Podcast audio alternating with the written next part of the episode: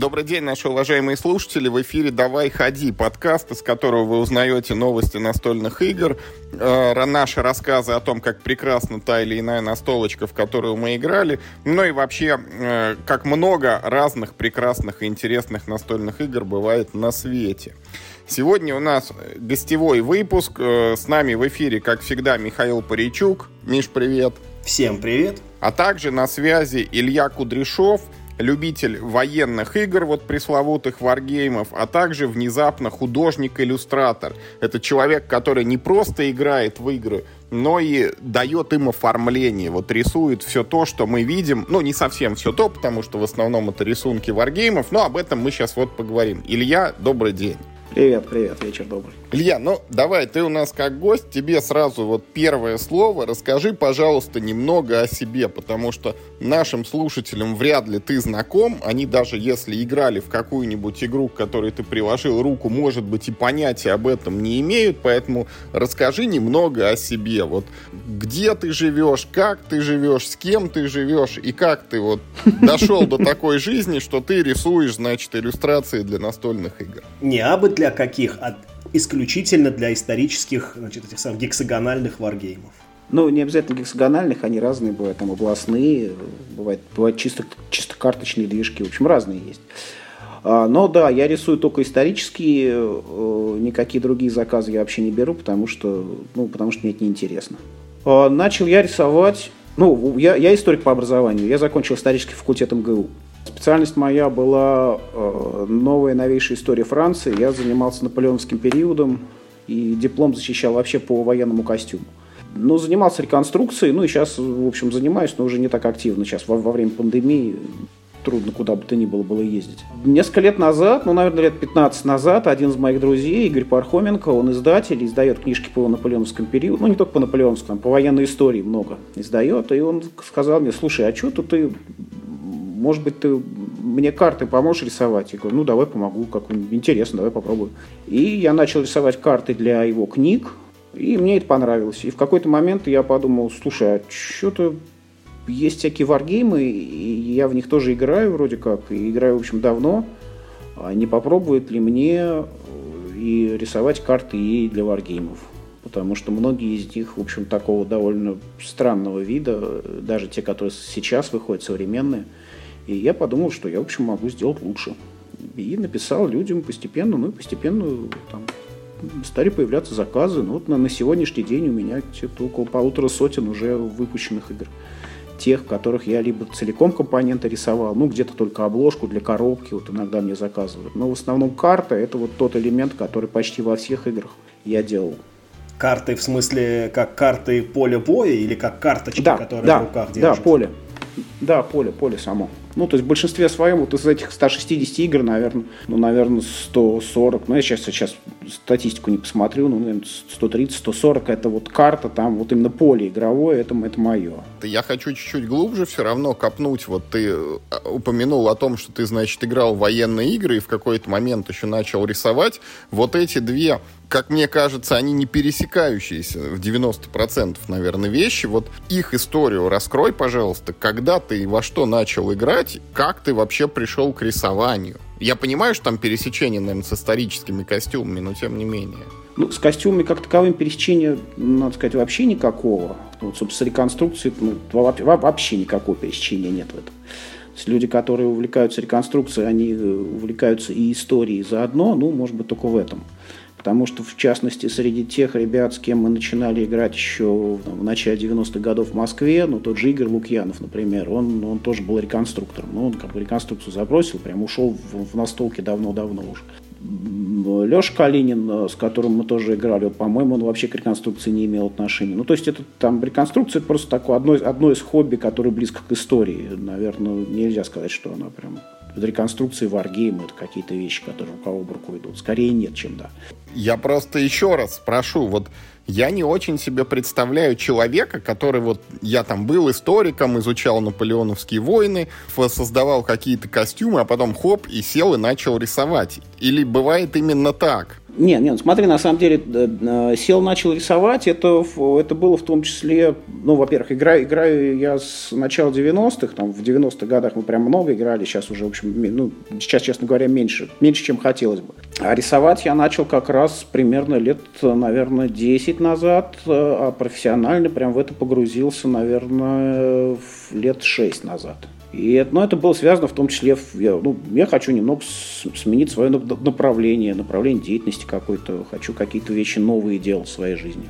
Я почему все это все пытаюсь выпытать, потому что для меня рисование это какое-то вот, ну, магическое искусство.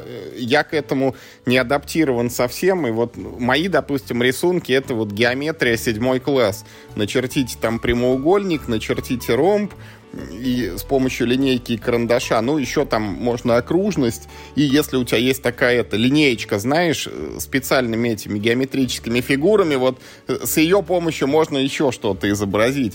И вот лет 10 назад я просил, мне на день рождения дарили книгу, она называется «Откройте в себе художника». И вот э, эта книга, она подавалась таким образом, что там какая-то авторша, я уже не помню, как ее звать, но она говорит, я вот во многих странах много лет веду уроки рисования, я разработала прям вот методику, как каждый человек, вот неважно, он вообще в этом не понимает, он обязательно научится. Я помню, я читал про все эти уроки, там какие-то надо было делать упражнения. Ну, конечно же, это у меня все закончилось на этапе, там, пойдите и купите мольберт, у нас тогда не было Икеи, где они вот там дешево продаются и на каждом шагу.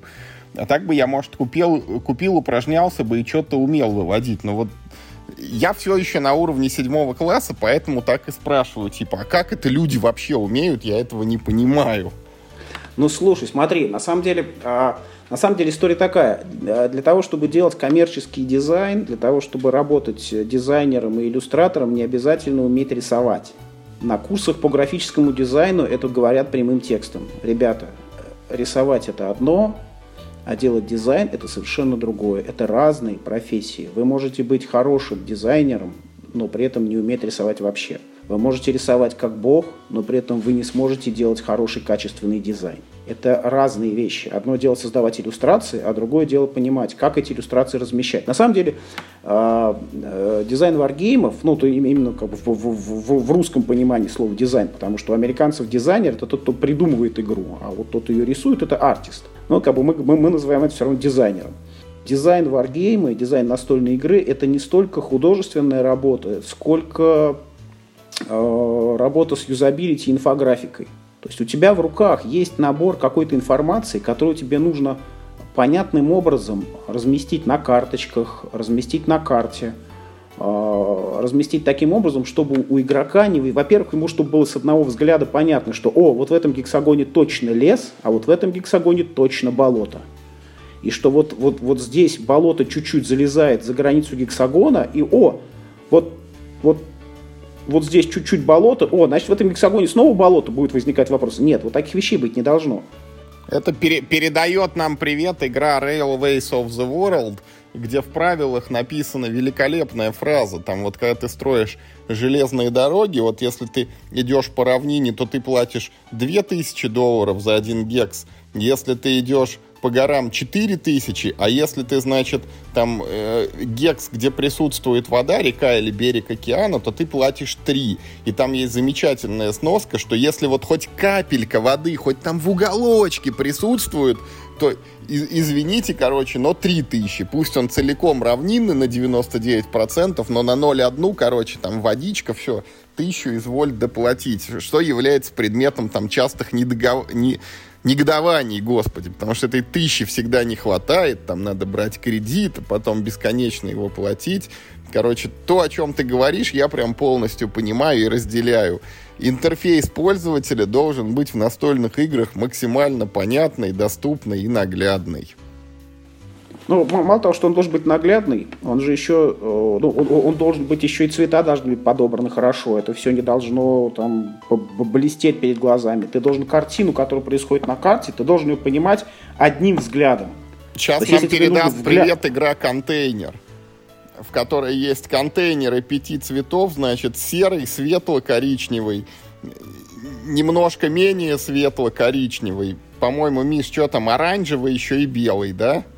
Ну, что-то в этом роде, да, охристый такой и белый. Да, и если ты играешь в неидеальном освещении, то ты как бы немножко еще и в угадайку играешь, помимо контейнера. А где ж там какой цвет? А, Причем, что характерно, у этой игры две редакции. Во второй редакции цвета контейнеров немного поменяли по сравнению с первой. И также неудачно, потому что там появились черные, фиолетовые, типа серые, коричневые и там и белые, как-то так. Тоже нифига не различишь. Вот смотрите, а мне наоборот, вот эта мысль, которую сейчас, ну вот мы тут все обсудили, что интерфейс пользователя должен быть максимально простым, мысль кажется очевидной. И мне наоборот не вполне понятно, вот я думаю, может быть сейчас Илья нам расскажет, почему эти проблемы вообще возникают. Потому что, ну, для меня это, вот само понятие этого, это выше, короче, моих мозгов вот я когда вижу такие примеры, как вот ты только что, Юр, приводил, да, вот с этими там, ну, с непонятными границами гексов или с мутными цветами фишек, для меня вообще загадка, как вы выпустили эту игру? Что у вас было в голове? Это эволюция, Миш, потому что в той же Railways of the World в более поздних дополнениях там в центре гекса ставят капельку, и все, если ты видишь ее, значит это гекс с водой 3000, не присматривайся. Не в этом дело. Дело в том, что такое бывает сплошь и рядом. И как мне кажется, ну, варгеймы вообще, как мне кажется, вот э, э, те там три варгейма, которые я видел, все плохо оформлены. Начнем с этого. То есть они непонятные все. Э, и вот мне очень интересно, э, как оценивается ну, может быть, в варгеймах есть какая-то специфика вот этой э, понятности, да, и дружелюбности интерфейса. И почему эти проблемы вообще возникают? Ну, они возникают в том случае, если художник, который занимается оформлением, недостаточно внимательно к этому относится. А, ну, вообще, в идеале, э, человек, который делает варгеймы, он должен обладать двумя качествами, которыми, ну, то есть то, что, то, что я называю своим уникальным торговым предложением. Когда пишу письма какому-то издателю с предложением своих услуг в качестве дизайнера для их игр, я им пишу, ребят, смотрите, я не просто художник, я не только там вот это вот, ну, то есть вот у меня есть портфолио, вы видите, да, я умею что-то делать красиво. Помимо, помимо всего прочего, я еще и играю в это, и поэтому я понимаю, как, это, как, как на это будут смотреть э, другие игроки, как, как, как это будут видеть э, ваши потенциальные покупатели, во-первых. Во-вторых, я историк по образованию, и я понимаю, что я рисую вообще. То есть, если это будет Вторая мировая какая-то, то я попробую подобрать там карту в, в стилистике военных карт Второй мировой. Чтобы человек, который играет... То есть, идея Варгейма в чем? В том, чтобы ты погрузился в эпоху. Чтобы ты погрузился в эпоху, э, там, понимая, как все это движется, вот эта механика, чтобы у тебя там танки ездили как танки, а там миномет стреляли как минометы, грубо говоря. Но при этом, а, помимо вот этой вот математической, механической части, которая тебя, у тебя создает впечатление, первое впечатление ты все равно получаешь от того, что ты видишь перед глазами. И если тебе картинка нравится, если у тебя карта похожа на там, грубо говоря, там, не знаю, на карту 15 века, и ты играешь э, в, в Византийскую империю, это одно. И, а если у тебя карта похожа, там, у тебя там железные дороги нарисованы точно так же, как они нарисованы на советских картах 41 года, и ты играешь 41 год, это тоже создает у тебя именно впечатление, твое впечатление погружения в эпоху прям сразу же. Вот ты прям разложил эту карту, тебе прям сразу хочется на этой карте уже подвигать вот эти свои фишки, там их расставить. Поэтому вот это первое впечатление, оно на самом деле довольно важно. И я когда пишу, опять же, я говорю, ребят, я, у меня образование историческое, я, я понимаю, о чем речь идет. И заказчики, многие, кстати, это ценят, и иногда, когда они передают меня из рук в руки, а такое уже тоже есть, они прям рассказывают истории какие-то, связанные с, с дизайном. Была чудная история, он, один из моих заказчиков, любимых, компания Холланд Шпиле, ну, Шпиле это игра, а Холланд это фамилия мужа и жены, которые владельцы. Они делали, э, сраж... как, как... они делали игру про сражение при Инкермане э, в Крымской войне. И прислали, значит, мне драфт, э, этот самый черновой рисунок карты, по которой я должен это все нарисовать. я смотрю на, эту, на этот черновой рисунок, и у меня, у меня какие-то подозрения, я прям смотрю на нее, и я вижу, что что-то не так, что вот, вот этой дороги здесь быть не должно. Ну, как бы нелогично, что здесь вот, дорога, ну, как бы есть еще одна параллельная, а, во-первых, есть еще одна параллельная дорога, и она выглядит как дорога, а ря- прям рядом с ней еще одна, и она какая-то прямая. И я так думаю, что за хрень? Надо проверить. Я беру старые топографические карты, ну, там, не, не, не старые буквально топографические, а там карты конца 19 века, посвященные Крымской войне, такие там с подробной топографией. Открываю, я вижу, что это водоотводный, не, не водоотводный, а, а ну, канал, канал водоснабжения, по которому в Севастополь вода поступает. И я пишу этому самому э, заказчику и автору игры, слушай, тут, в общем, как у тебя дорога обозначена. А это не дорога, это канал, по которому вода течет. Давай, да, давай мы эту дорогу рисовать не будем на карте. О, о, ему, ему это настолько понравилось, что он ту историю потом рассказывает. Он говорит, да, точно, слушай, действительно, потому что я-то пользовался картой, на которой просто линии нарисованы, такой достаточно примитивный. видимо, человек, который эту карту, вот мою историческую, на основании которой я делал свою, вот он, наверное, совсем не стал погружаться в эпоху, просто что-то нарисовал. А я даже, даже не подумал, что в серьезном историческом сочинений, на которые я опираюсь, что может быть такая ошибка. Слушай, какой ты, какой ты молодец. И он прям эту историю он потом раз, пересказывал ее другим людям. Ну вот я, я прям, прям в Фейсбуке про меня писал эту историю. Такая вот забавная, такая вот забавная штука бывает. Слушай, это очень интересная история. И у меня отсюда сразу родился вопрос. Не мог бы ты, ну, хотя бы в двух, там, каких-то трех Э, примитивных предложениях описать нам, как устроена вообще твоя работа, вот с чего она начинается, как ты к ней приступаешь, каков процесс и что ты, ну, грубо говоря, сдаешь заказчику в конце.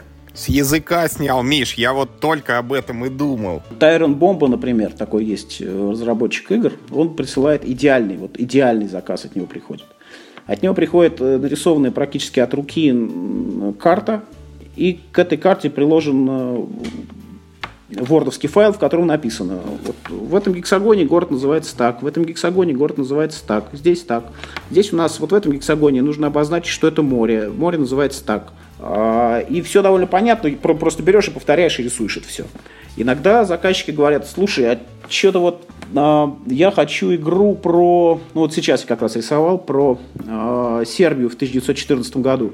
Есть старая игра GMT, можно взять за основу ее как источник данных. И у меня есть еще несколько карт, на основании которых можно что-то нарисовать. То есть мне, мне просто дают тему, говорят, какой примерно масштаб, какой э, участок нужно нарисовать, и какие-то референсы, вот чи- чисто географические, то есть вот сколько каких городов, где какие э, там населенные пункты в, в общих чертах.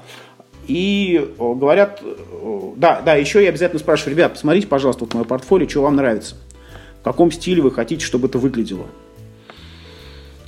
Это потому, что очень сильно упрощает мне задачу. Есть заказчики, которые просто присылают карту и говорят, рисуй. Практи... Ну, за, за редким, за редчайшим, наверное, исключением правок у меня э, не бывает. Ну, то есть бывают чисто, чисто механические правки о том, что вот э, вы, там, вы, вы вот здесь ошиблись в названии, там, а вот здесь, пожалуйста, поменяйте местами э, там, вот это вот на это. А вот правок в стиле, ой, нам не нравится какой цвет, давайте поиграем со шрифтами. Вот так, такого у меня не бывает, ну, то есть вообще никогда не бывает. Первый вариант сотрудничества мне понятен, когда тебе прислали черновик, и твоя цель сделать это визуально красиво и стильно. А вот второй вариант мне кажется немного странным. Разве не разработчик определяет, что вот столько-то гексов там, ну, да, в таких-то координатах должны быть закрашены лесом, а в такой-то клетке с такими-то координатами должен находиться какой-нибудь там город. А тут, значит, должна идти река вот именно между вот этими там как бы гексами, вот ни влево, ни вправо. А то ты так описываешь, как будто вот просто вот, ну, типа, карту присылают, ну, как получится, дескать, так получится. Я, я а, описал две крайних, а, две крайних формы. Между ними всегда есть э, разные. Ну, тут, вот еще, еще я рисовал Бородино э, прошлым летом. И когда я рисовал Бородино, мне заказчик прислал карту вот такую, вот как положено. Там в каждом гексагоне все нарисовано. Я смотрю на нее, и я ему говорю, слушайте, я, я это поле ногами исходил. Я знаю эти карты, я, то есть я, я, у меня есть старые карты, я знаю это сражение. Давайте я лучше сам нарисую вам. Он посмотрел на это все, сказал, ну давай попробуем. И я нарисовал карту не ту, которую он мне предложил с самого начала, а ту, которая с моей точки зрения правильная для э, изображения в, его масштабе, в, его размерах, в его границах географических того, что ему нужно сделать но э, с теми лесами, где это положено, вот с укреплениями, где это положено, с, с теми деревнями, которые я какие-то деревни добавил, какие-то вообще не понял, откуда он взял те названия, что он туда воткнул. Но в конце концов он, он оказался очень доволен, ну, потому что я, я, ну, я на самом деле просто лучше разбираюсь в, то, в том, что нужно нарисовать. Поэтому иногда э, есть моя инициатива, я говорю, ребят, ну что-то хрень какая-то у вас, давайте я возьмусь за разработку. Иногда я говорю, о, все окей, я прям, что хотите, прям вот так все рисую. Иногда у нас про, идет прям в процессе, потому что очень часто заказчики э, просят нарисовать игру, которая ну, будет только прототипом. То есть они, у, них, у них есть какая-то идея по поводу, по поводу этой игры. Для того, чтобы эту игру довести до ума, ну, не, не, не, не до ума довести, а для того, чтобы эту игру довести до продажи, она должна тестироваться. То есть ее, в нее много раз играют, ищут какие-то подводные ходы, там, ищут, каким образом можно обойти правила и, и так далее. А, но для того, чтобы в нее играть, для этого нужно поле, нужны фишки. И, конечно, при, приятнее, интереснее играть в, в игру, в которой есть уже все, все, где все это уже красивое. Поэтому часто бывает, что заказчики заказывают мне игру, в которая будет, выйдет, не знаю, через год, через полтора только. И они начинают в нее играть. Они играют вот на тех картах, которые я им уже нарисовал. А потом, по результатам вот этого тестирования, э, они начинают вносить э, правки. Начинают вносить правки в карту, начинают просить вносить, э, вносить правки в фишки. Какие-то фишки начинают добавлять. Вот как вот было с игрой The Long Road, которая вышла только сейчас. Я ее по-хорошему сделал, наверное, года полтора назад. И полтора года они ее тестировали, они доделывали э, какие-то правила, они вносили в нее новые фишки. И, кстати, они выпустили, тоже, вот, кстати, к вопросу о том, что я рисую, что я не рисую. Это игра про Третью мировую в 1985 году. Там есть американцы, есть советские, есть э, западные немцы, есть ГДР. В какой-то момент они решили, ну, видимо, из маркетинговых соображений, они добавили туда всякую нечисть. То есть там есть какие-то какие-то ведьмы, какие-то вурдалаки, вот что-то еще вот такое у них там есть в этой игре. И есть сценарий, очевидно, вот просто чисто Третья мировая, чисто вот, вот войнушка в Германии.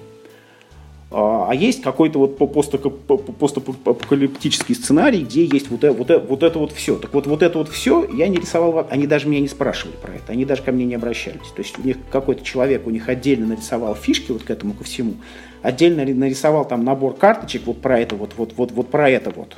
Вся, вся историческая часть, э, она вся оказалась на мне.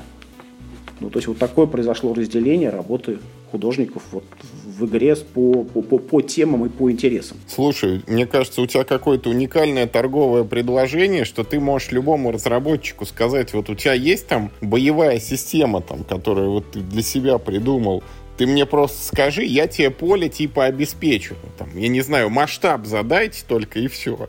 И местность примерно хотя бы. Да, со многими так и бывает. Это довольно сложные заказы, они стоят дороже. То есть обычно я делаю, вот мы договариваемся на фиксированную цену по поводу там какого-то первого драфта, а потом я говорю, ну все, ребята, а дальше, значит, почасовая оплата. Слушай, а скажи, пожалуйста, ты все-таки, это у тебя, ну, прям основная работа, ты вот этими иллюстрациями, или ты что-то делаешь, а это там как дополнительное время еще? Ну, на самом деле у меня есть две работы. Одна из них это именно вот этот Wargame, дизайн, дизайн для варгеймов. А вторая, э, я работаю в фонде «Универс» в Москве.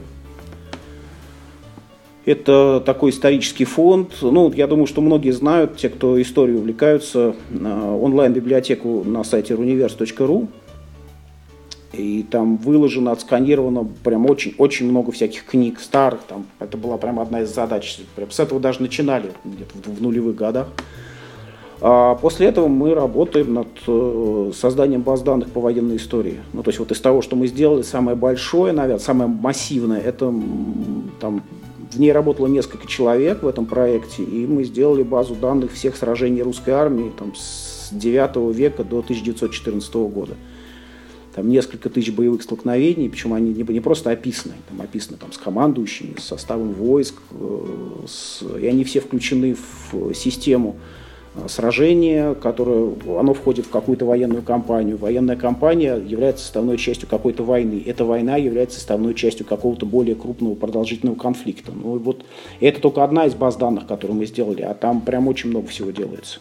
Вот это другая моя работа еще. Ты там работаешь тоже как иллюстратор? Нет, нет, нет. Это там, там я работаю чисто как вот прям чисто как историк. То есть я работаю с экселевскими таблицами, заполняю то, что я делаю сейчас, например, я делаю базу данных по э, французским полкам с конца 17 века до Первой мировой войны, не включая Первую мировую, а, все, все французские полки, э, их месторасположение, штатная численность и участие в кампаниях. Вот, вот, так, вот, вот это та часть, которую я делаю. Параллельно люди работают над испанскими полками, над русскими полками, над английскими. Вот, вот такую базу данных мы еще делаем. Вот такая еще работа у меня есть. Вот, вот там чисто историк пока ты рассказывал, я совершил небольшое открытие. Я смотрю, что ты указан иллюстратором, в том числе к игре Absolute War от Карла Паради, издательства GMT Games которая вот только-только вышла в 2021 году. Миша, это вот та самая еще более упрощенная версия «Ни шагу назад», про которую несколько раз мы с тобой затрагивали в подкастах.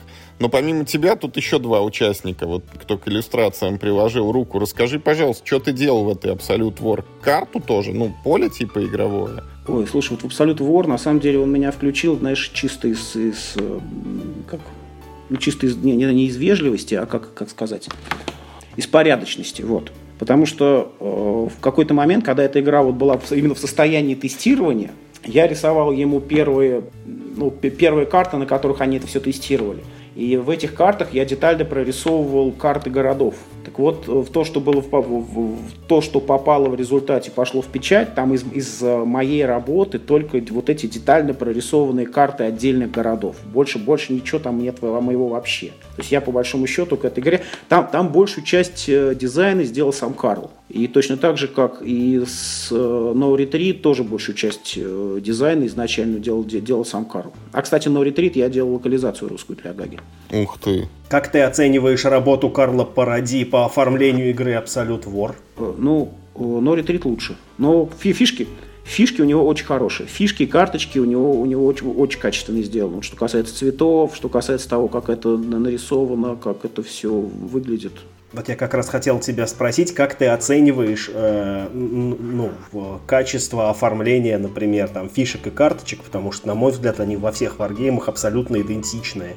Нет, не соглашусь. Иногда есть э, карточки и фишки, на которых невозможно читать. Они в некоторых случаях там написаны каким-то вычурным шрифтом, который сделан очень красиво, ну, там, очень, очень стильный, очень красивый шрифт, но при этом прочитать ни, вообще ничего невозможно. Ну, то есть, возможно, конечно, но нужно вглядываться, разбирать буквы и пытаться понять, что, что это буква «Д» или, или что. Есть, на самом деле, неудачные варианты, ну, и в, в частности, многие варианты, которые, с которых я начинал, я бы их сейчас переделал. Вот одна из первых моих игр, которую э, игра Константинополь, она в 2015 году, она заняла первое место на конкурсе Print and Play на БГГ, на Board Game Geek.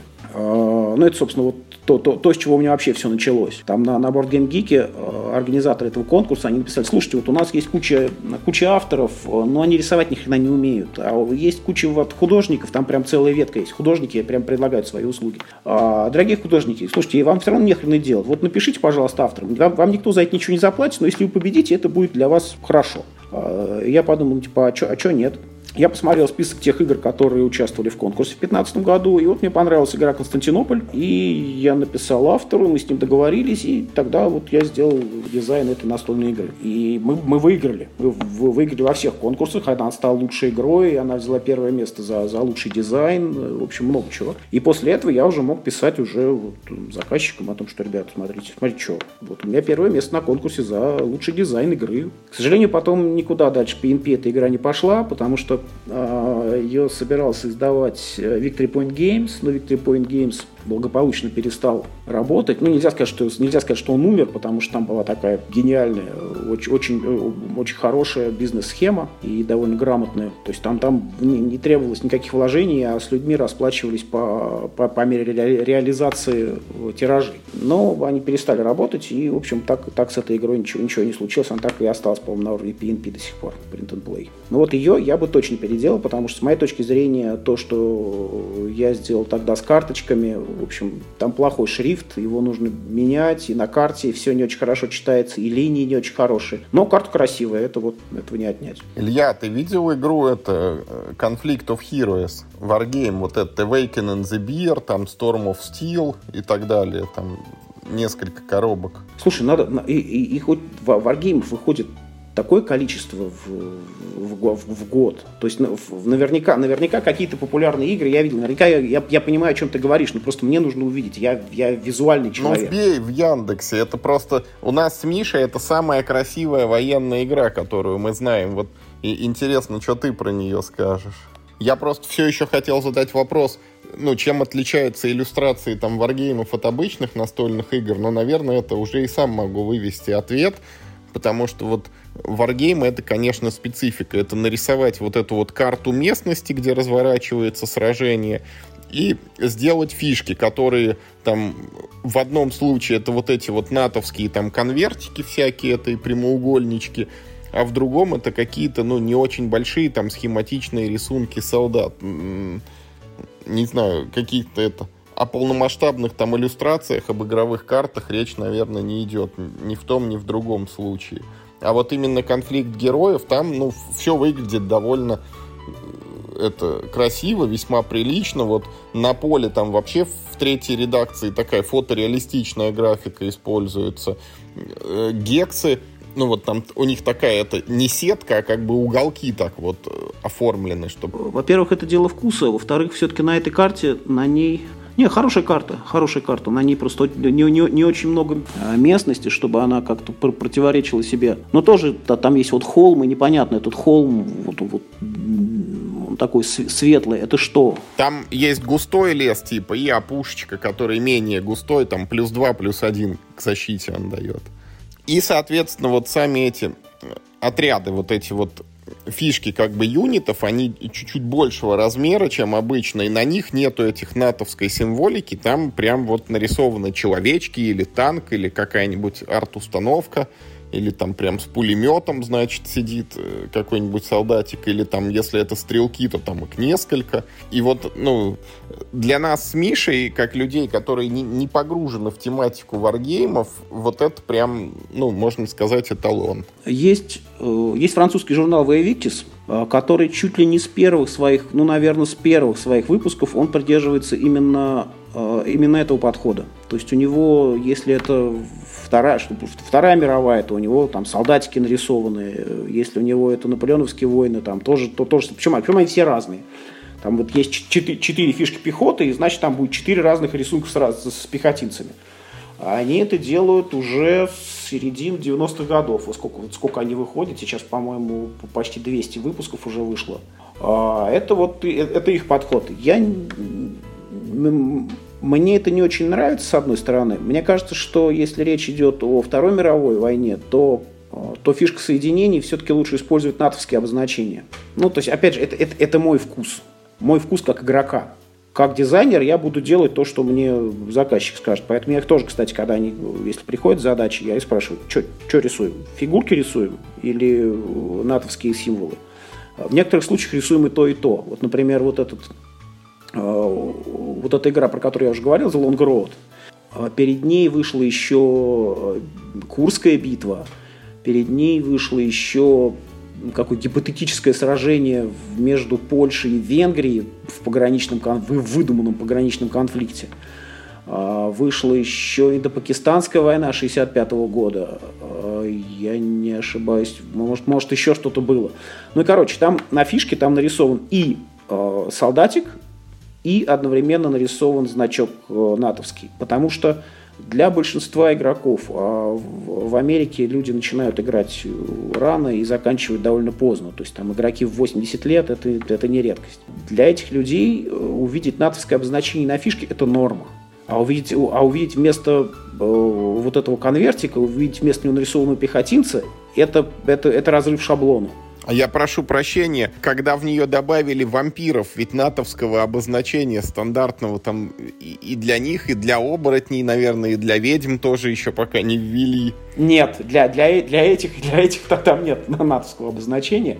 А для всех остальных там есть, там есть фигурка, там нарисован там либо это танчик, либо там минометный расчет, но сзади минометного расчета я сделал именно, им, именно хорошо видное э, и не, не, сильно, не сильно, я надеюсь, конфликтующее с этим рисунком э, натовское обозначение именно этого подразделения.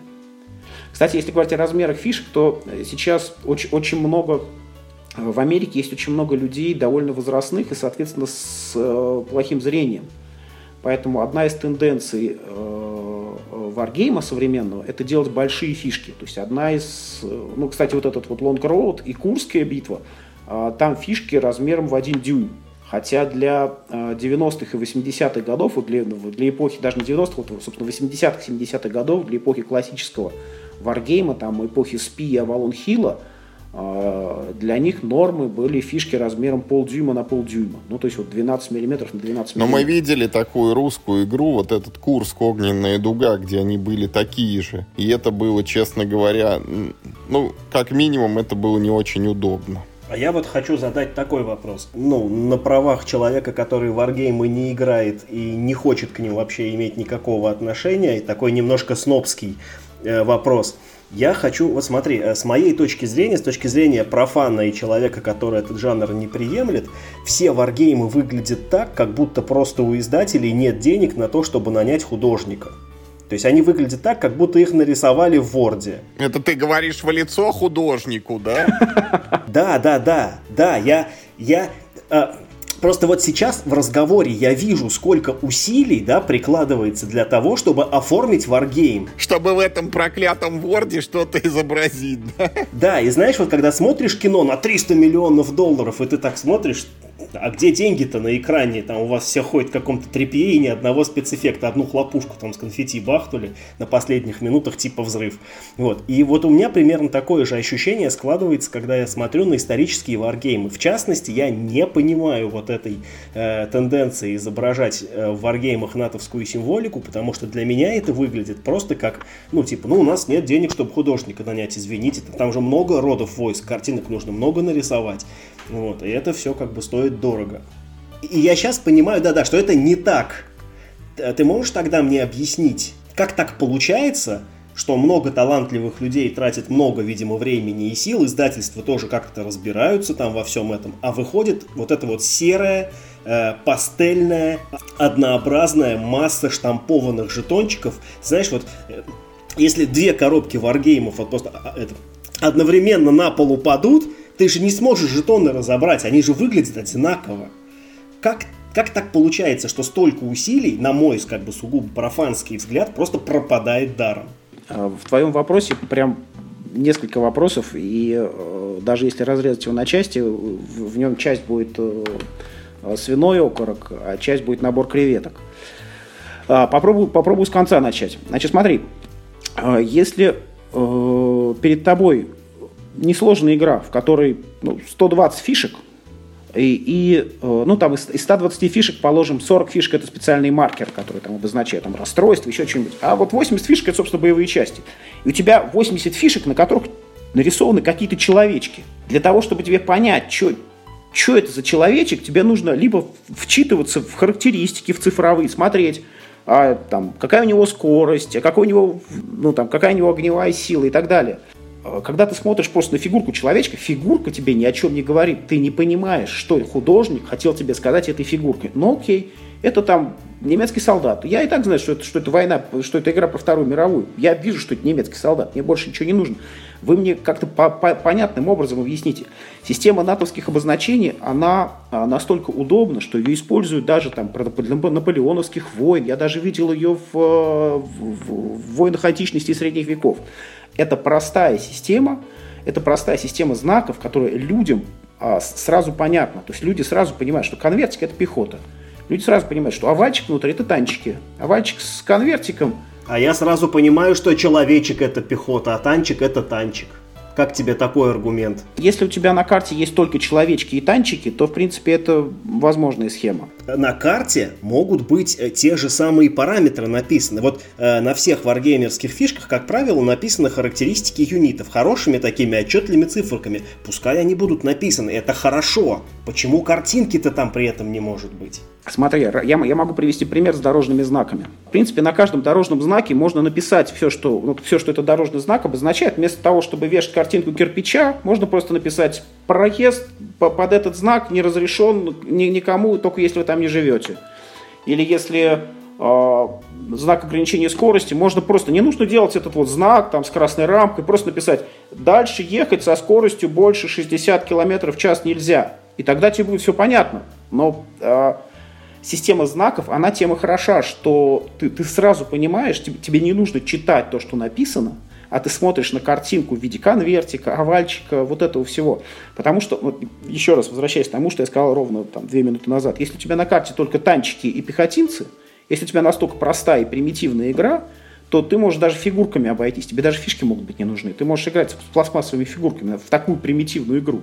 Э, если у тебя только два рода войск, то ты можешь обойтись э, рисунками танчиков и рисунками пехотинцев. Если у тебя сложная система, в которой у тебя есть механизированная пехота, в которой у тебя есть э, реактивная артиллерия, в которой у тебя есть простая артиллерия, самим рисунком, даже если ты нарисуешь вот этот вот там, вот этот танчик, вот здесь ты нарисуешь там Катюшу, а здесь ты нарисуешь пушку, не, не, не сможешь передать саму, вот, э, саму суть этого подразделения. Для этого тебе нужно будет отдельно, отдельно, я должен сказать, написать, что вот этот вот пехотинец, вот эта фигурка, она означает пехотинец, вот эта фигурка означает артиллерия, а, сама по себе фигурка, здесь, здесь нет, нет, нет контакта между человеком, который нарисовал, и человеком, который играет. А когда ты используешь уже принятую и заранее известную систему знаков, это э, облегчает э, дизайнеру оформление, а игроку понимание того, что ты хочешь до него донести. Вот в чем смысл вот этих вот значков. А, как обозначать... Но это только часть ответа. Это только часть ответа на твой вопрос, потому что там, был, там, там было еще начало. Да, да, давай, говори. Как обозначается в натовской вот этой системе э, пехота? Ну, просто пехота это вот, вот то, то, что называешь конвертиком. Сколько, э, сколько есть вариаций пехоты? Ну, так, это примерно в, этом, э, в натовской этой самой этой э, ну, ну вот я, я, я думаю, что около 20, но если прямо сейчас я начну, ну, наверное, сходу я, наверное, 4-5, наверное, вспомню. Ну, просто мне кажется, что если заменить э, конвертик на человечка с какими-то э, тоже небольшими изменениями, то, наверное, это будет достаточно информативно. Мне не кажется корректным сравнение с дорожными знаками. Я как бы понимаю твою, э, твою мысль, но мне не кажется, что это корректное сравнение, потому что дорожные знаки э, ты считываешь э, как бы, ну, в динамично меняющейся обстановке, да еще и в режиме повышенной опасности. А настольная игра это еще и визуальный э, как бы, ну, объект. Это как ни крути, ну какое-никакое, а произведение искусства, чуть-чуть ну, пускай даже такого геймдизайнерского. Смотри еще какая ситуация. А, настольная игра это не только, это еще и имитация, э, имитация э, командно-штабного, командно-штабной игры там, или действия ком- командующего генерала. Когда ты э, генерал, который смотрит на военную карту, вот представь себе настоящего генерала, ты, у, у тебя на карте на твоей не нарисованы вот, человечки, у тебя на карте на твоей нарисованы именно э, тактические обозначения – и э, если, если ты играешь такими же, ну, то есть, грубо, грубо говоря, так, такими же значками, какими значками по-хорошему оперируют на настоящих военных картах настоящие генералы, это, это приближает тебя. Ну, то есть я просто пытаюсь объяснить, почему, почему они используются. Нет, это хороший аргумент. Вот это, кстати, хороший аргумент. Никто его не называл до тебя. А что касается, ну, вот, например, в наполеоновских войнах, если, если это стратегические, например, игры, то здесь еще можно использовать. А если это тактическая игра, то здесь, мне кажется, как раз э, фигурки будут хорошо выглядеть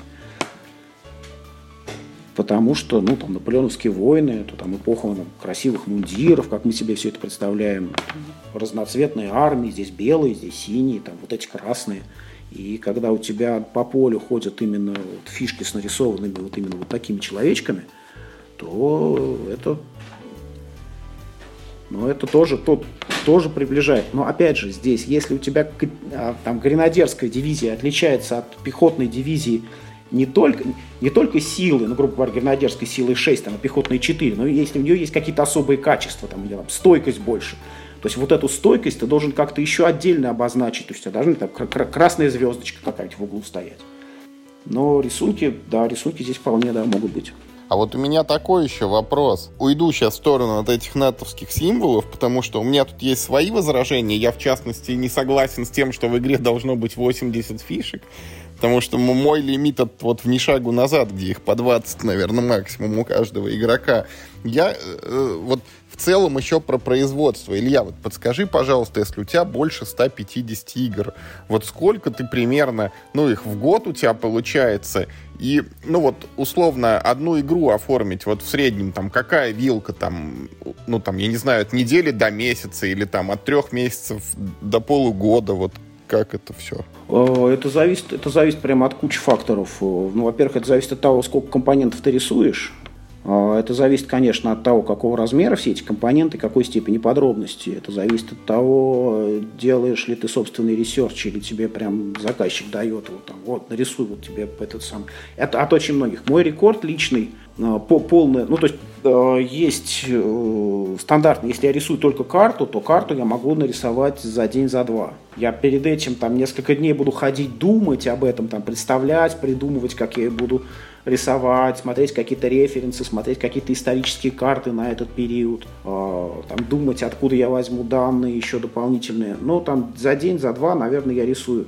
Это если карта. Вообще рекорд у меня, когда я нарисовал полный комплект игры, то есть это была карта, э, небольшой набор фишек, вот где-то вот как раз в районе 100-120, э, карточки, обложка, и ну, довольно примитивно сверстанные правила. Ну, то есть вот, чи- вообще, вообще без картинок, там 8 страниц правил просто сделал, чтобы они там читались. Вот это я сделал за день. Это у меня вот есть такой рекорд, где-то часов за 9, наверное, я сделал. А самый долгий? Самый долгий, вот у меня сейчас есть проект э, Гитлер Last, как он называется, ХЛГ, Гэмбл. Гитлер Last, Gamble. Это про Арденны, это переиздание игры, вышедшей, в, по-моему, в середине 80-х годов. Она первый раз вышла. Сейчас ее переиздают. А, причем ее переиздают там с, с изменениями, с э, довольно глубоким тестированием, с участием автора, с участием там привлеченных разработчиков. Над, над этой игрой прямо сейчас работает, наверное, человек 25. Из них, из них, собственно, художник только я, остальные там, менеджер проектов, тестировщики, авторы, люди, которые переписывают правила, и это, это прям происходит постоянно. Начал я над ней работать, вот будет два года уже в марте. Это довольно большая игра, то есть у нее две карты, нет, по-моему, там, там одна карта размера А0, и еще одна карта чуть поменьше. И она, она настолько подробная, то есть там э, в, в, этой карте там буквально вырисовывалась каждая, каждая маленькая ферма. Арден, это игра, игра про Ардены. Там каждая, э, каждая маленькая ферма, каждый маленький замок даже, да, даже руины замка, они на карте нарисованы. При этом они нарисованы э, таким образом, что э, важно в какой части и в каком углу, какому углу гексагона нарисована эта штука настолько, настолько подробно. Я боюсь спросить, сколько в эту прекрасную игру нужно играть, чтобы одну партию отыграть? Это игра для фанатов, она как раз вот с этими с конвертиками, с танчиками, с конвертиками. Ну, там есть отдельные фишки рот, там есть отдельные фишки этих подразделений диверсантов с Карцени. Она, она, она чудовищно, чудовищно подробна, то есть это вот это для, для фанатов. Я так полагаю, что ее практически это в реальном времени можно воссоздать. Вот сколько длилось это наступление в Орденнах, вот столько ты и будешь в нее играть. Там они же это с декабря, по-моему, до января какого-то ну, воевали. До, ну, до января буквально. Ну да, да, где-то до какого-то января действительно. Ну, где-то месяц, наверное, эта орденская операция длилась. Ну да, можно месяц играть. Я помню, мы в, как, в одну из игр мы играли еще в 90-х годах, мы играли, по-моему, по, по полгода. Это был такой довольно жесткий варгейм. Кстати, один из примеров, когда был ну, хороший, хороший, качественный... Это, это даже варгеймом назвать нельзя. Это, это не варгейм. То есть там нет гексагонов, там война имеет там второстепенное значение, разыгрывается двумя бросками кубиков, но безумно сложные правила. Там 48 страниц, по-моему, правила составляли. Эта игра называется Европа Универсалис. Угу. По нынешним меркам у нее чудовищный дизайн, конечно, вот, собственно, вот, художественное оформление но она знаменита тем, что, если я не ошибаюсь, это первая э, игра, изданная французами, которая была популярна на американском рынке. То есть это первая игра, которая смогла попасть на американский рынок и там стать не первой десятки, ну, нет, я, не, я думаю, что в первой десятке она была в какой-то момент. То есть она настолько подробная, то есть там, там, там учитывается инфляция денег, там учитывается колебание цен на перец и пряности, да, там, это но она еще известна тем, что из подобного рода игр она стала более-менее успешна в виде компьютерной адаптации. Ну, насколько может быть успешна такая, такой жанр? Но вот, к сожалению, компьютерная адаптация, э, ребят, которые сделали ее, они... Paradox Games. Да, они изменили одну маленькую деталь, которая напрочь испортила эту игру. Вот просто напрочь. Чем же она плоха? А, может быть, они что-то еще там изменили, но они изменили одну, одну очень маленькую важную деталь.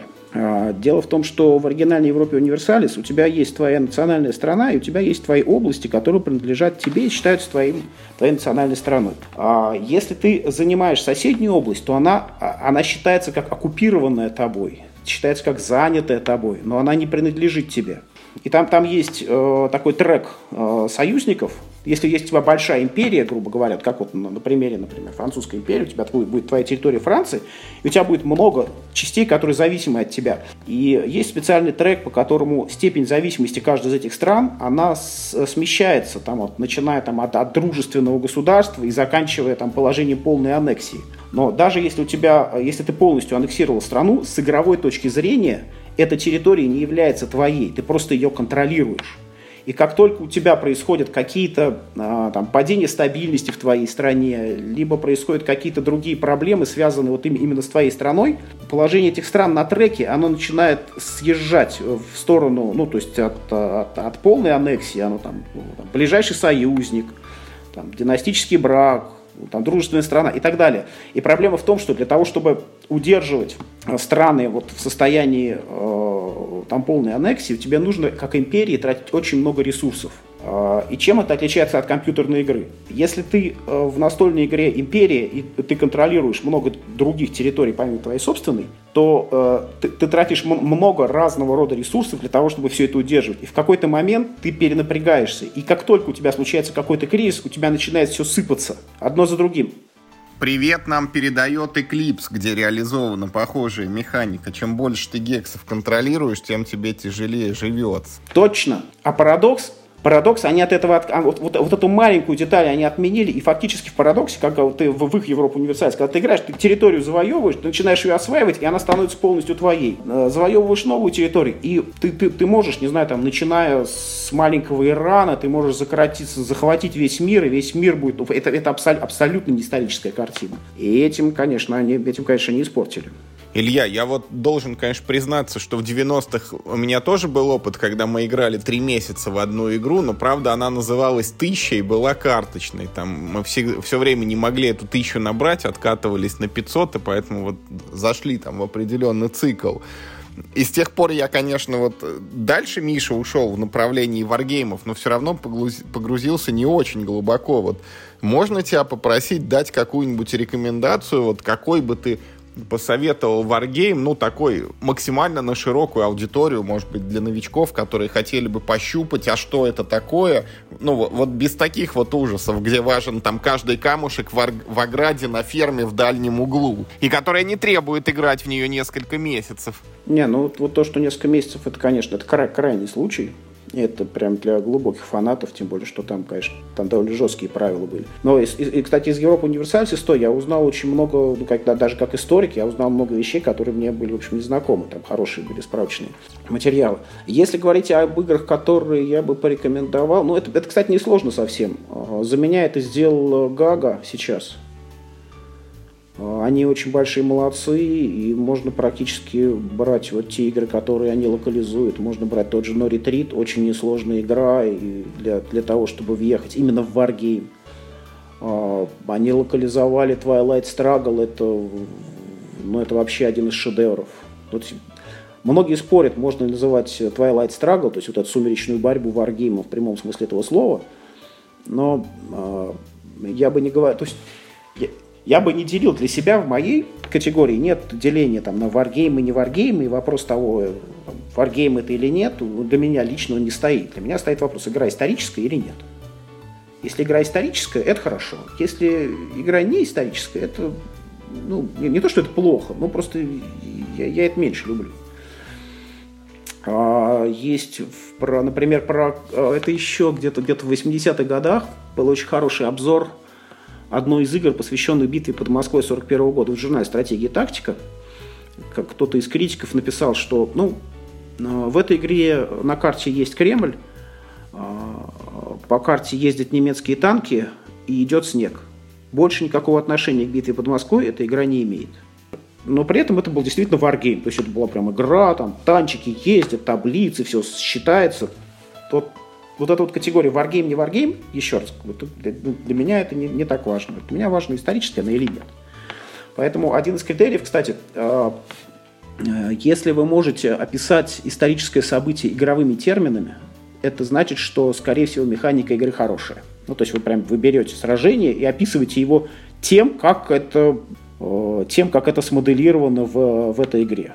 В частности, например, вот в, в той же самой Европа Универсалис, про которую я говорил, там есть история про то, что если вы берете деньги в долг, вы можете взять деньги в долг у другого игрока, вы можете взять деньги в долг у системы, ну то есть у каких-то там условных там, голландских банкиров, вы как, вот, как государство. Но при этом вы имеете право не отдавать. Вы можете сказать в любой момент, даже другому игроку, вы можете сказать, я должен, но денег я тебе не отдам. Типа объявляю дефолт. Да, Вслед за этим у тебя вот этого минуса на твоих счетах у тебя больше нет, ты эти деньги больше не должен отдавать, но у тебя сразу падает стабильность в стране. А за, за падением стабильности в стране у тебя падает собираемость налогов, у тебя падает еще чего-то. Ну, в общем, там они на, на многом сказываются. Кстати, вот на, на этой истории с, э, с зависимыми территориями у тебя тоже начинаются проблемы. То есть они, они начинают тебе меньше доверять и начинают от тебя отказываться. То есть стабильность в стране очень важная штука. И мы когда вот играли, играли в нее, и тут 1998 год, август, э, Россия замораживает свои платежи по государственным краткосрочным обязательствам по ГКО.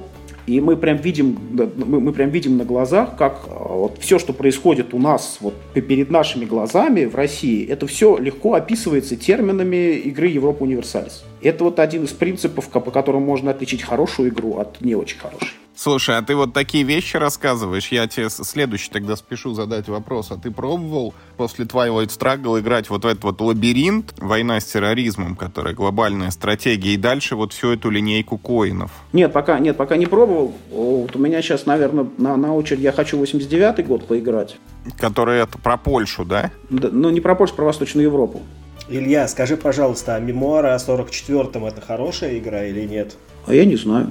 Просто ты уже второй человек, ну то есть, вернее, как бы ты второй из двух варгеймеров, которые приходят к нам, и вы все так с моей точки зрения так странно, ну, как бы оцениваете э, настольные игры, да, что если Wargame вот он максимально близок к истории, значит хороший. Ну, вот эти, то есть, ну, мемуары о 44-м, они вот, может быть, максимально далеки от истории, а игра хорошая, потому что в нее играть интересно. А вот этот критерий вообще у варгеймеров, ну, вот он не это... Он за скобками. Главное, чтобы были конвертики, да, Миш? Нерелевантен, получается, да, вот вам лишь бы вот только все как по книжке. Ну, понимаешь, смотри, какая штука. Варгеймы, ну, тут, в смысле варгеймы, настольные игры, военные настольные игры – это коммерческий продукт. То есть это не просто вот, ой, ой, давай мы сейчас поиграем во что-нибудь, ой, отлично, у нас очень получилось, ой, хорошо, там вот мы очень точно все рассчитали, и наша 45-миллиметровая пушка, она прям идеально подбивает или не подбивает там немецкий танк. Нет. Это коммерческий продукт, который должен, ну, то есть помимо того, что он хорошо выглядит, он, он должен хорошо продаваться, и у него должна быть хорошая механика. Если это будет про плохой продукт, в который будет неинтересно играть. Вот как раз то, о чем ты говоришь. Это, а, там, это, это игра хорошая, потому что в нее интересно играть. Она мало того, что должна отражать историю, она еще должна быть интересной, в нее должно быть легко или нелегко, потому что это тоже бывает для многих игр плюсом осваивать правила и играть в нее. Потому что есть игры, в которых действительно сложные правила, и это является плюсом для этих игр. Потому что, знаешь, вот одна из самых продаваемых, если есть, ну, наверное, может быть, самая продаваемая игра, это Advanced Squad Leader, самая популярная настольная игра. У нее, собственно, правила, ну, я не знаю, сколько в них страниц, но это примерно сантиметров 6 толщиной. И это кто-то покупает? А это, это одна из самых популярных настольных игр в мире. Ну, то есть, э, нет, не игр, а варгеймов. Это один из самых популярных, если не самый популярный варгейм в мире. Миш, у многих варгеймов, наверное, правила похожи, поэтому они автоматически считаются интересными. А вопрос только в том, кому больше нравится там отыгрывать Наполеонику, Вторую мировую там или что-нибудь еще. Ну, нет, я, я, я, я не соглашусь, что идея в том, что правила похожи. Да, идея как раз в том, что э, правила должны отражать это конкретного сражения или конкретной кампании изюминку. Вот если, например, это э, война 1812 года, вот вся кампания 1812 года, если ты в ней сделал там всех кирасир, драгуны, всех гренадеров и пушки, то это на самом деле будет мало, потому что одна из основных фишек кампании 1812 года – это проблема со снабжением. Это даже не морозы. То есть если ты не смог сделать механику снабжения французской армии, и проблемы со снабжением французской армии, у тебя не получится нормальной игры про 1812 год. На самом деле всем остальным, кирасирами, там, драгунами, толщиной керас, вот все, все, все вот этой вот ерундой ты можешь, честно говоря, пренебречь. Но самую главную фишку игры ты должен обязательно сделать. Без нее она, ну, она не будет продаваться. Да, а у меня, у меня же, да, у меня же еще мои есть игры, три, три, три игры моих еще есть, мы про них даже не поговорили. Давай, что это за три игры и в каком порядке они выходили? И, и почему, когда я просил рекомендовать игру, ты не назвал ни одну из них? История, ну, история такая. Каждый человек, который играет э, в настольные варгеймы, он рано или поздно всегда приходит к мысли о том, что, блин, а я тоже могу. Мне тоже это все интересно. Я тоже хочу попробовать что-то сделать. И Леша Калин, кстати, он же пошел по этому пути, ну, и он какие-то игры уже, там, какие-то игры он делал, и прям он, да, у него довольно известное имя в, в, области вот, людей, которые создают и, игры. Не, не, не столько варгеймы он делал, насколько я помню. Первая игра, которую я попробовал сделать в свое время, была игра про венгерское восстание 56 года года. То есть это, тогда, тогда вообще компьютера не было. То есть она была нарисована на э, обоях. Был куплен рулон обоев, и на этом рулоне обоев на него были наклеены, нарисованные моим отцом на работе, он инженер, нарисованная гексагональная сетка. И на эту гексагональную сетку я уже сверху руками рисовал значит, местность Венгрии. И мы воевали в, во вторжении в Венгрию в 1956 году. Это была первая игра, я даже не знаю, что с ней случилось, куда, куда она делась. А, но это все было такое, на коленке. Из опубликованных игр у меня три. Две из них были опубликованы в Москве в в 94-м или 96-м или 97-м году, я сейчас точно не вспомню, где-то в середине 90-х годов. Одна из них была просто прям простая, банальная, это 41 год. Вот, типа ходишь, стреляешь, обычная ситуация, где на фишке есть сила и скорость, они сначала ходят, потом они э, атакуют, потом противник делает то же самое. Очень простая, примитивная, классическая игра в стиле 70-х годов, но только вот про, на, на русском языке и про Москву 41 -го года. И тогда я рисовал и карту тоже, рисовал фишки, но фишки я рисовал тогда чудовищно Paintbrush, если кто-нибудь вообще помнит, что это такое. Все сейчас знают Paint, он э, вышел оттуда. По Paint, да, но Paint намного, как бы сказать... Нам, намного брашнее. По сравнению с Paintbrush, Paint это, э, это, это, это прям, да, это намного-намного браш. Да. К счастью, у меня вот чисто для истории, у меня сохранились рисунки тех фишек, и я на них смотрю иногда, и, в общем, конечно, снимаю шляпу перед собой э, из, из 90-х, потому что понимаю, насколько это чудовищно кропотливая работа была сделана тем инструментом, который был под руками. Вторая игра, ну, причем, ну, тут вот прям прям такая простая, простая. У меня, да, да, даже у меня ее нигде нет. Еще одна игра, которая вышла, называлась «Князья». И она мне прямо нравится до сих пор. И у меня даже есть заказчик в Америке, который видел эту игру и сказал, давай, давай, я готов печатать ее. Другое дело, что я недоволен этой игрой, я хочу ее переделывать и серьезно в ней менять. То есть это игра про русское средневековье примерно с середины 12 до конца 15 века. Один ход 10 лет. И там, собственно, борьба князей между собой, Орда, там, строительство храмов, население, популярность на Руси, Литва, кочевники, ну, вот такое вот все. Третья игра, которая вышла, вот, третья игра вышла в Америке, и вышла она два года назад. Она тоже довольно простая, и там, скорее всего, ну, я просто посмотрел, что у меня из игр есть э, готовая к печати, что, что в, да, в достаточной степени оттестировано, и что, что можно там, продать американцам. Единственное, че, что, чего я хотел этой игрой, я хотел э, просто поставить галочку, потому что это такая вот, ну это примерно как, ну примерно как получить кон- контракт для баскетболиста, получить контракт в NBA, а, писать договор на издание собственной игры в Соединенных Штатах. А сама игра, я не могу сказать, что она прям очень хорошая. С моей точки зрения, там нужно даже в правилах кое-что поменять. И я уже вот, я сделал русский перевод, ну это, это, это тоже очень смешно. Игра раз сделана, сделана на русском языке, потом переведена на английский, а потом с английского я уже перевел ее обратно на русский. Потому что, э, соответственно, правила, когда они попали к американцам, они их, они их переработали, они их делали из них систему. То есть они разбили ее на логические главы. То есть по сравнению с тем, что у меня было поначалу написано, то, что они сделали, это просто земля и небо.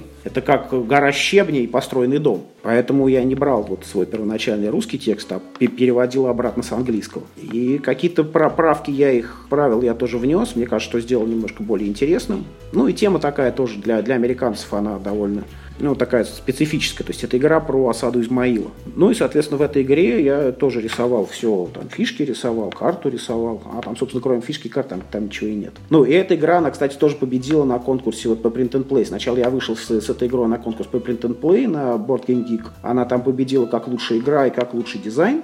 И уже после этого ко мне обратился один из издателей и сказал, смотрите, да, нам нравится то, что вы сделали, мы вообще поиграли в вашу игру, мы ее протестировали, давайте, давайте будем сдавать. Вот, вот на данный момент у меня есть вот эти три игры, которые уже вышли, и есть еще, наверное, полдюжины всяких задумок всяких идей, не знаю, когда-нибудь они дойдут до, до, до реализации или нет. Значит, рисую я игру, игра про события 2015 года в, на севере Ирака. А, про бои, значит, есть там всякие отряды, там есть гражданские, есть там эти самые, как называется, вот эти автомобили, которые взрываются. Есть, значит, две фишки лидеров. Ну, и воюют, значит, против них воюют э, э, иракский спецназ. Есть две фишки командиров, одна и вторая. То есть они изображают каких-то абстрактных двух э, физических людей. Значит, один человек и другой человек со своими игровыми характеристиками характеристиками. Я нахожу в, в интернете какие-то ну, какие-то картинки, присылаю им, они говорят, все окей, давайте рисуем. И я, значит, рисую одного человека, рисую потом другого человека, и уже, значит, готовый этот продукт, готовые фишки отсылаю им. Они мне говорят, Илья, слушайте, мы понимаем, конечно, что каждый из этих фишек это разные люди, но вы не могли бы вот эту убрать, а вот пусть они будут одинаковые. Я говорю, ну ладно, если вы хотите, да, конечно, а в чем проблема-то? Говорят, ну понимаете, вот, вот того человека, которого мы среди фигурок мы их оставляем, его уже поймали поймали и осудили. А вот того, которого мы э,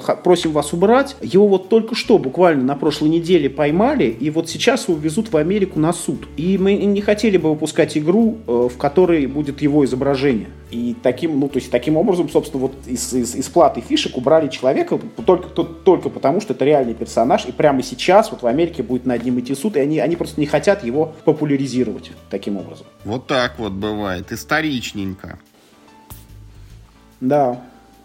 Ну что, Миша? А, еще я хулиганю так. иногда. Еще иногда хулиганю. Например, в игре Курск, вот это вот сражение при Курске, ну, вот известно, что значит, в Советском Союзе писали на, на, на технике, писали имена, там, какие-то имена близких своих. А, и, значит, э, на танках Т-34, которые, значит, в Курске вот в этой в настольной игре ездят, написано имя моей старшей дочери, а на танках Т-70, который поменьше, такой легкий танк, на, на ней написано имя моей младшей дочери. Вот это да. Э, классная пасхалочка, кстати. Одобряю на самой коробке, которая Курск, там вот сбоку есть Т-34, он большой, вот на нем четко читается имя. То есть, если на фишке нужно вглядываться, но на, вот на, на коробке, на ней прям вот так, прям, прям она, она читается хорошо. Ну, в чем смысл быть художником, если не можешь позволить себе маленькие шалости? Да, да, да, да, да. Спасибо тебе большое, ты все нам так подробно рассказал. У меня есть еще последний вопрос. Есть такая игра «Мария». Она тоже военная, на троих игроков, посвящена боевым действиям, только там нет нету вот этих вот гексов, нет жетонов. И вообще это, ну, не классический варгейм. Вот можешь что-нибудь сказать про нее хорошее или плохое? Это же играет, это GMT. Это примерно, ну, это, это тоже знак качества. Я сам в Марию не играл.